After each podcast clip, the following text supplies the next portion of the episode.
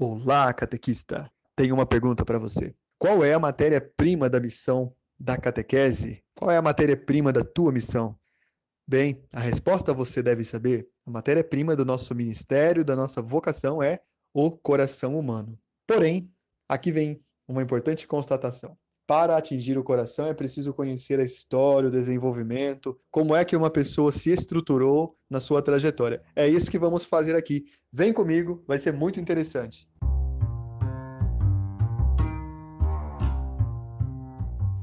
Nesta formação, entenderemos melhor o desenvolvimento das crianças, entenderemos que devemos ter sempre um olhar amável e afável para com elas. Assim, teremos uma catequese mais efetiva e mais eficaz. Então, acompanhe agora na Rádio Catequese Psicopedagogia Catequética Catequese com Crianças. É a partir do brincar que as crianças têm um contato com o mundo, pelo recurso da fantasia, da imaginação e do ensaio. O brincar é tomar contato com o mundo. Onde é que isso entra na catequese com criança? Entra num aspecto muito importante. A tua presença como catequista, ou como pai, como mãe, como educadora, é, tem que ser também uma presença do, no universo da brincadeira, certo? Olha só.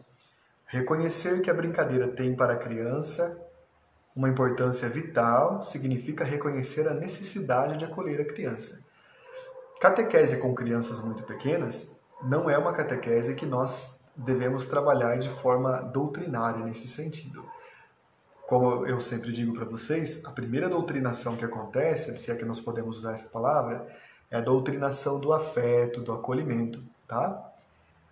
de como é a brincadeira de uma criança. Só para retomar, para você não esquecer, que é muito importante, a brincadeira da criança é espontânea, ela acontece sem, uma, sem um motivo aparente, ela é incerta, no sentido de roteiro, ela não, ela não depende de um roteiro pré-estabelecido, ela é incerta, ela é restrita, uh, ou seja, ela é separada da realidade do, do, do mundo normal, cotidiano que nós habitamos. Então, isso significa que ela é restrita a um universo próprio da criança. Por isso que bom catequista entende, sabe o que os seus catequizandos estão pensando. E detalhe, tudo isso que eu estou falando afeta muito até inclusive a idade adulta, tá? A brincadeira é improdutiva, significa que ela não tem nenhum objetivo em vista. As brincadeiras que a gente faz são produtivas. Servem para a gente dar assim uma destiladinha no veneno, às vezes, serve para a gente dar um toque na pessoa, serve para fazer uma ironia ou serve para fazer a pessoa rir, serve para fazer a pessoa se sentir bem, serve para fazer a pessoa é, colocar o astral para cima. Isso significa que na nossa brincadeira a ela é produtiva, ela busca um objetivo, a da criança não é. A brincadeira da criança também é autorregulada. O que, que significa que ela é autorregulada? A criança vai criando o seu, as suas regras, com alguns detalhes desses que permanecem por mais tempo na idade adulta. E a brincadeira da criança também é alternativa.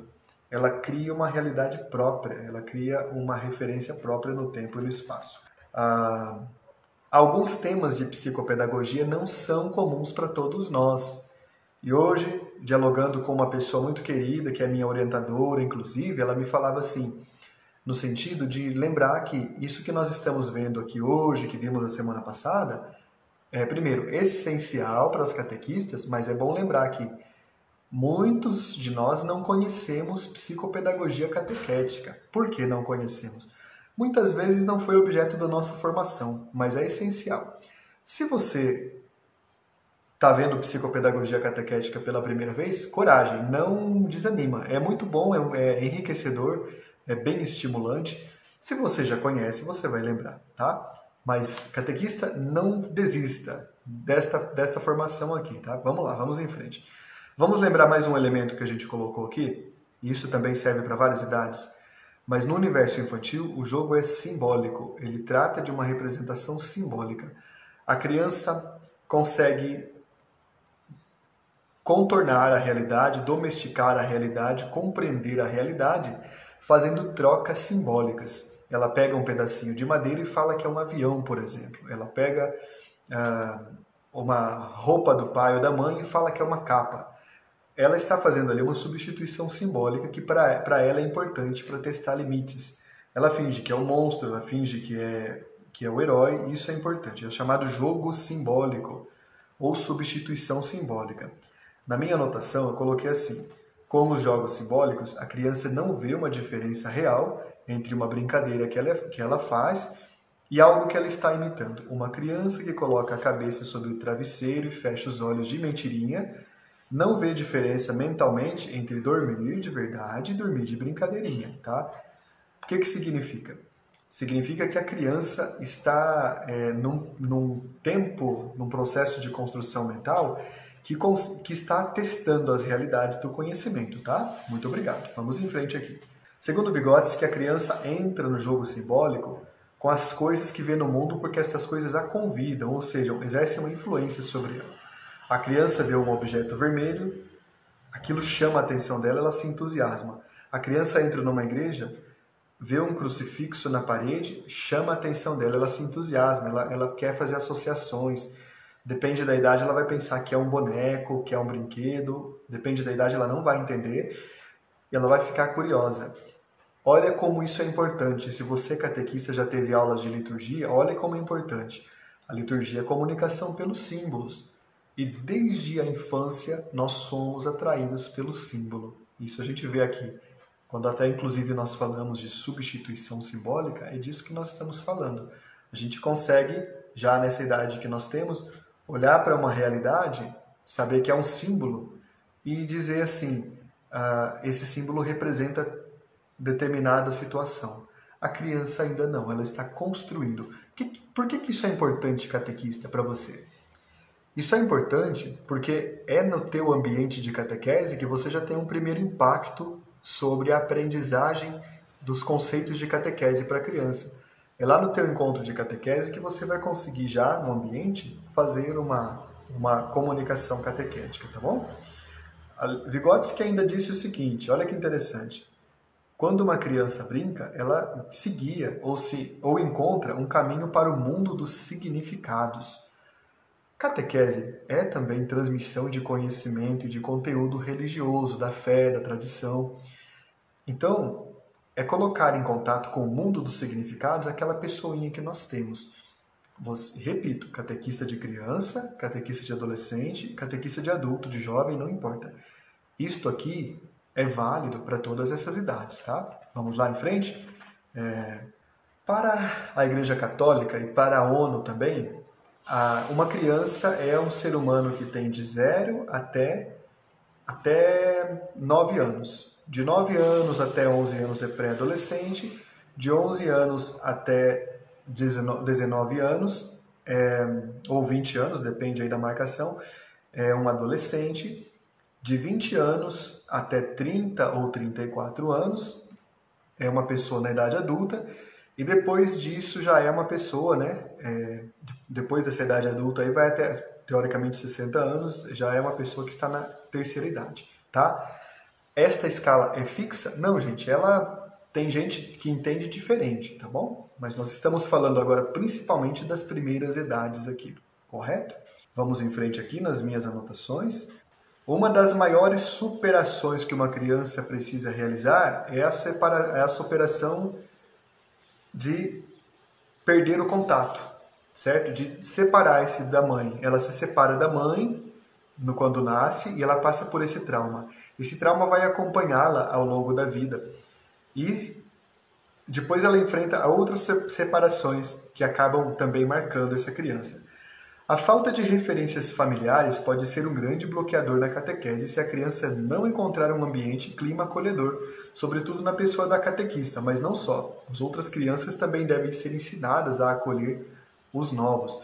Por que, que a, a separação da mãe é algo que acaba impactando a vida de uma criança? Acaba impactando, gente, porque ela vai tomar. Anote uma palavra, por gentileza, você que está anotando. Anote a palavra parâmetro. Parâmetro significa modelo, significa forma de medir. A, a criança vai tomar como parâmetro nas suas relações com as outras pessoas essa possibilidade da separação. O que é que acontece então? Ela primeiramente tem um receio de se aproximar das pessoas, porque ela pode pensar que pode em algum momento, isso é inconsciente, é um processo inconsciente, em algum momento vai ter uma separação de novo. Ou uma catequista precisa sempre medir e fazer avaliação se ela é, está conseguindo ser acolhedora. Eu preciso avaliar muito se eu, se eu estou sendo um catequista acolhedor, tá? Se eu conseguir ser um catequista acolhedor, eu consigo superar essa dificuldade. Tudo bem, pessoal? Vamos em frente então, né? Olha só. Anote uma seguinte, a seguinte questão, por favor, pessoal. E a gente vai passar para uma parte nova agora. A brincadeira é mediadora cognitiva. A brincadeira é mediadora do conhecimento, certo? A brincadeira faz aí o intermédio para que aconteça o conhecimento. Por isso que uma catequese infantil precisa ter o elemento lúdico. Ela precisa ter esse elemento da brincadeira. É oba-oba, gente? Então, não é oba-oba. Se você já viu um catequista iniciante, principalmente jovenzinho, muitas vezes ele pensa que fazer catequese é fazer com que as crianças fiquem eletrizadas ali brincando. Há um risco nisso. Oba-oba faz uma mensagem contrária. Um oba-oba melhor que qualquer criança pode ter é um oba-oba que ela tem ali na rua da sua casa, no condomínio, ali na escola, no bairro onde ela mora, com os primos. Esse oba-oba que é coisa boa. Então o catequista nunca pode correr o risco de pensar que quanto mais brincadeira fazer, mais interessante para a criança é. Cuidado com isso. A gente vai ver o motivo disso já. O que, o que eu estou dando para vocês são tópicos, para vocês entenderem um pouco do funcionamento de uma criança com o mundo que a cerca. Talvez isso seja mais útil do que as tabelas que existem de comportamentos tabelados. O que, que são os comportamentos tabelados? É a primeira fase da psicologia, ela falava assim, desse jeitinho assim. Com um ano a criança sabe distinguir a cor tal. Com dois anos a criança sabe fazer isso. Com três anos isso. Porém, isso foi provado que não é exatamente verdade. Como existe primeiro a questão das inteligências múltiplas, anota essa expressão para você perguntar, por, por favor, aí, para você pesquisar na internet. Como existe a questão das inteligências múltiplas, a há crianças com uma idade que têm um desenvolvimento diferente das outras. Preste atenção nisso, tá? Na minha anotação eu escrevi assim: A infância é uma fase importante para o aprendizado. O desenvolvimento da criança parte da dependência total de seus pais até a independência autônoma da própria identidade, ou seja, ela faz um processo quando ela nasce, ela pensa que ela é uma ela é uma entidade com todas as outras que existem. Ela pensa que ela é uma coisa só, com todo mundo. Depois ela começa a pensar, nos primeiros meses isso, né? Que ela é o centro do mundo e que as outras coisas dependem dela, certo? E a criança vai construindo então a relação com o conhecimento sobre isso, sobre essa, sobre essa base. Há muitos séculos, ou há alguns séculos, melhor dizendo, havia a concepção de que o sistema cognitivo da criança era formado de princípios que já estavam ali na cabecinha dela de aprendizagem. Lembra que eu falei para vocês? que nascia daquele jeito e de todo tudo que aconteceria depois era resultado dos estímulos. Você quer ver que interessante isso? Eu e você muitas vezes pensamos assim na nossa prática. A gente pensa, catequista, que basta estimular uma criança, um jovem, um adolescente, que ele vai aprender aquilo que a gente quer que ele aprenda. Não basta estimular. O que é estimular que eu estou falando? Estimular pode ser muita coisa. Pode ser pegar o caderno, falar assim: escreva aí é, é, é, esse conteúdo que eu vou falar de catequese. Pode, falar, pode ser, por exemplo, pegue o livro de catequese e faça a lição tal sobre a Virgem Maria que você vai aprender. Isso é fazer com que a criança tente, é, ou adolescente ou jovem, internalizar dessa forma. E isso não ajuda muito para aprender. O elemento vivencial é o mais importante no processo do, do aprendizagem. Aprenda isso. Ó. Escreva, por favor, aí. O elemento vivencial é o mais importante no processo de aprendizagem. Como assim o elemento vivencial? O elemento vivencial é quando uma pessoa tem a oportunidade ou possibilidade, independente da idade, de construir o conhecimento pela pesquisa. Quer ver uma coisa? Aqui a gente falou de inteligências múltiplas. É bem diferente a gente fazer uma formação sobre inteligência múltipla e pedir eu pedir para você fazer uma pesquisa e você fazer a pesquisa para apresentar a formação. Se eu te pedir para fazer a pesquisa sobre inteligência múltipla e falar assim, ah, amanhã, dia 14 de maio, você vem aqui no nosso lugar de gravação e você vai fazer a apresentação para os catequistas do Brasil. Aí você vai ter que estudar e vai, vai absorver muito conteúdo. Isso vai ficar retido na tua cabeça porque você teve uma experiência vivencial. Você aprende quando tem uma pessoa falando, um especialista falando? Aprende também, realmente. Mas a questão da pesquisa é construir o conhecimento, entendeu, pessoal? Muito bem. Para uma outra, um outro ponto aqui, são, são pitadas aqui, né, de psicopedagogia. Olha, aqui vem um dado para a gente pensar uma situação. O novo modelo econômico do mundo globalizado acaba impactando na nossa catequese, sabia, catequista? Catequista tem que até entender de economia às vezes. É, é engraçado isso. Como assim? Esse mundo globalizado tem até um ditado que é na língua estrangeira que fala just in time, né? Que é o tempo emergente, o tempo agora, o tempo presente, é o agora, é o já. Esse, é, essa busca por maximizar o aproveitamento do tempo, fazer com que as pessoas sejam extremamente produtivas, isso aqui acaba colocando para o escanteio coisas muito importantes das pessoas. Olha que coisa. Muita gente, por conta da correria, da pressa, da necessidade de ser mais produtivo no trabalho, de render mais, de bater as metas, acaba esquecendo, você faz até chorar, né? Tá vendo? acaba esquecendo de elementos importantes da sua vida, que é o elemento, por exemplo, é, do riso, o elemento da brincadeira, do lúdico. Isto está também acontecendo na catequese. Quando eu vejo uma catequista preocupada, dizendo assim, gente, já é outubro, nós estamos na metade do livro. Calma, veja bem, tem que acabar o livro de catequese? Não, gente, não precisa acabar o livro de catequese. Pode ser que aquele, aquele grupo, aquela turma de catequese tua, participou de uma dinâmica diferente, entendeu? Ela, ela precisou talvez se deter em algum tema. Então, essa questão do modelo econômico impactar a catequese acaba atrapalhando muito. Olha o que está na anotação.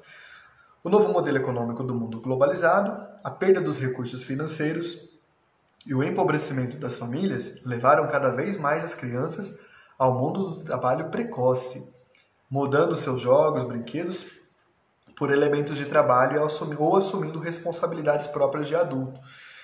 Onde que acontece isso, gente? Na maioria das nossas comunidades a gente vê desde cedo muitas crianças, principalmente das áreas mais rurais, muito ligadas já ao mundo do trabalho e elas acabam perdendo um pouco a dimensão do brincar. Repare muito bem que você, quando você permite que teus catequizandos brinquem depois do encontro, você consegue que eles é, sintam-se bem no espaço da catequese. Eles sabem que primeiro vai ter um momento da catequese depois vai ter o momento da brincadeira. E isto é super saudável. Permita que eles brinquem antes ou depois do encontro. Talvez no encontro, tem momentos sim que você pode conduzir encontro de brincadeira, mas o bom seria que antes ou depois você permita que eles façam uma brincadeira, tá? Isso você já deve ter experimentado na tua vida como catequizando já, né? Então olha aqui, eu vou falar, gente, de dois modelos de interação que você tem que construir a brincadeira ou a dinâmica lá no, teu grupo. Antes, eu vou dar um puxão de orelha em vocês, né? Que eu posso, né? Já que vocês estão gostando tanto de mim assim, eu vou, vou dar um puxão de orelha em vocês. Mas é bom, né? É o seguinte. Ah, nos últimos anos, assumiu muito destaque a dinâmica. A dinâmica acabou assumindo muito destaque na nossa catequese. Porém, ela traz um risco. A dinâmica sem um objetivo, sem uma conexão com a catequese, acaba se tornando um oba-oba, uma coisa vazia. Ó, para começar, dinâmica não serve para tudo, dinâmica não consegue explicar todas as coisas. Como é que eu vou trabalhar um tema como Santíssima Trindade, como a, a descida de Jesus, como os milagres de Jesus usando dinâmica, gente? Prestem atenção, prestem atenção, cuidado com o uso de dinâmicas. Sei que talvez você não vai ficar muito feliz com o que eu estou dizendo. Para estas grandes verdades da fé, você precisa trabalhar na palavra. Por que, que eu estou dizendo isso? As dinâmicas são uma brincadeira pronta, um pacote fechado. São importantes? São, são importantes. Ajuda? Claro que ajuda. Hoje, inclusive, nos nossos grupos de WhatsApp, circulou o meu livro de dinâmicas em PDF que eu fiz de dinâmica em PDF para os catequistas do Brasil. Está né? Tá circulando nos nossos grupos de WhatsApp. Não tem problema. São dinâmicas que eu separei que podem ser usadas com jovens e adolescentes. Porém, gente, o encontro de catequese tem que entender que ele não é o momento do oba-oba. Ao mesmo tempo, tem que entender que a dimensão da brincadeira é essencial. O que, que eu estou falando? Eu estou falando que há uma linha que você tem que estar muito atento para você observar essa linha, viu, catequista? Por exemplo, por que, que a dinâmica também é vista como reserva agora? Que eu vou te dizer e você vai concordar comigo. Ela é vista com reserva porque ela, como disse, é um pacote fechado, ela é um quebra-cabeça para ser resolvido quase sempre. É engraçado? Nossa, é engraçado. É muito engraçado. Mas ela não consegue atingir um objetivo maior do que aquele, ela fica restrita, tá? Vamos em frente, vamos entender melhor. Você vai anotar agora e prestar atenção no que eu vou dizer. Há dois modelos para você construir brincadeiras e dinâmicas na tua catequese. Vale, eu estou falando do universo infantil, de 2 até 7 anos, até 9 anos, mas eu também isso que eu vou falar serve para o universo infanto juvenil, o universo adolescente o universo dos jovens e adultos, tá? Preste atenção. Há dois modelos importantes na constituição da brincadeira, principalmente para crianças. Há o modelo do tutor chamado tutorial. Tutorial por quê? É, vem de tutor. Quem é o tutor? É você, catequista. É o tutor é aquele que está acompanhando, é o mestre, é a mestra, né? Espiritual. Esse é o tutor ou a tutora. Então, o primeiro modo chama-se modo tutorial ou modelo tutorial. O que, tem a ver isso? Tem a ver o seguinte: o modelo tutorial foi, foi descoberto por uma por um pensador chamado Wood Burner e outro pensador chamado Ross. Eles escreveram um livro em 1976 explicando que uma brincadeira chamada tutorial é, é, é, quando um adulto vai colocando os pontos. É um adulto que já sabe de um conhecimento, ele precisa transmitir o conhecimento para outras pessoas, para jovens ou, ou, ou crianças. E ele vai apresentando e permitindo que a criança ou o jovem tenham reações diante daquilo. Por isso que chama tutorial. Primeiro passo. Ó. Então, o primeiro modelo é tutorial. O segundo é andaime. Vamos entender. Vocês vão gostar disso. Vocês vão sair enriquecidos dessa formação de hoje. Como é que começa o modelo do tutorial? Primeiro que ele tem uma pessoa que é importante, que é você. O, o, catequista, então, ali, ele assume uma, um protagonismo. Ele está ali presente, ele é uma pessoa importante, tá? Uh, veja bem. Como é que acontece, então? Tem um momento que é o primeiro momento chamado recrutamento. Você vai anotar os momentos aí. O que é o recrutamento? É quando este tutor, que é você catequista, percebe o interesse da criança e faz com que ela tenha adesão a uma brincadeira, faz com que ela se interesse por uma brincadeira que você apresenta para ela. Até aí, até as dinâmicas são parecidas. Até só. Depois tem um outro ponto chamado marcação. O primeiro, o primeiro ponto é recrutamento, o segundo é marcação. O que, que é a marcação? A marcação é você explicar, por exemplo, que, a, que aspectos que são importantes de serem destacados naquela brincadeira. São as regras? Não são as regras. São os valores que tem naquela brincadeira. A regra é como você pôr um labirinto, a criança vai trilhar. Os valores é outra coisa. É até diferente. Regra e valor Pode parecer a mesma coisa, mas não é, tá? Gente, vamos lá, vocês vão, vocês vão gostar disso aqui, ó. O terceiro ponto é a manutenção ou direção. O que é a manutenção ou direção? É, o tutor, você catequista, no modelo tutorial, vai incentivando a criança para que ela continue conseguindo resultados, conseguindo sucesso ali naquela brincadeira, tá bom? Uh, que mais? Tem aqui também o... o numa brincadeira como é apresentada, sempre tem o momento de alcançar o resultado ou não alcançar o resultado. Quando não alcança o resultado, isso também é diferente da dinâmica. É um momento, inclusive, de aprendizagem, porque significa que nós não ganhamos sempre. Há momentos em que nós perdemos, há momentos em que nós passamos por processos de perda. Então, o controle de frustração é um ponto muito interessante para você, desde já, conseguir com crianças pequenas, ou jovens, ou até adultos, superar situações de perda, que para nós é algo tão ruim, tão difícil. A nossa cultura globalizada fala que a gente tem que ganhar sempre. ganhar em cima das pessoas, sempre ficar né, no controle de tudo. E o controle de frustração numa brincadeira é quando você, catequista, usa o, o teu impacto, o teu charme, o teu carisma, para justamente explicar que nem sempre se ganha. Há também um elemento chamado demonstração ou modelagem. O que é o elemento da demonstração ou modelagem?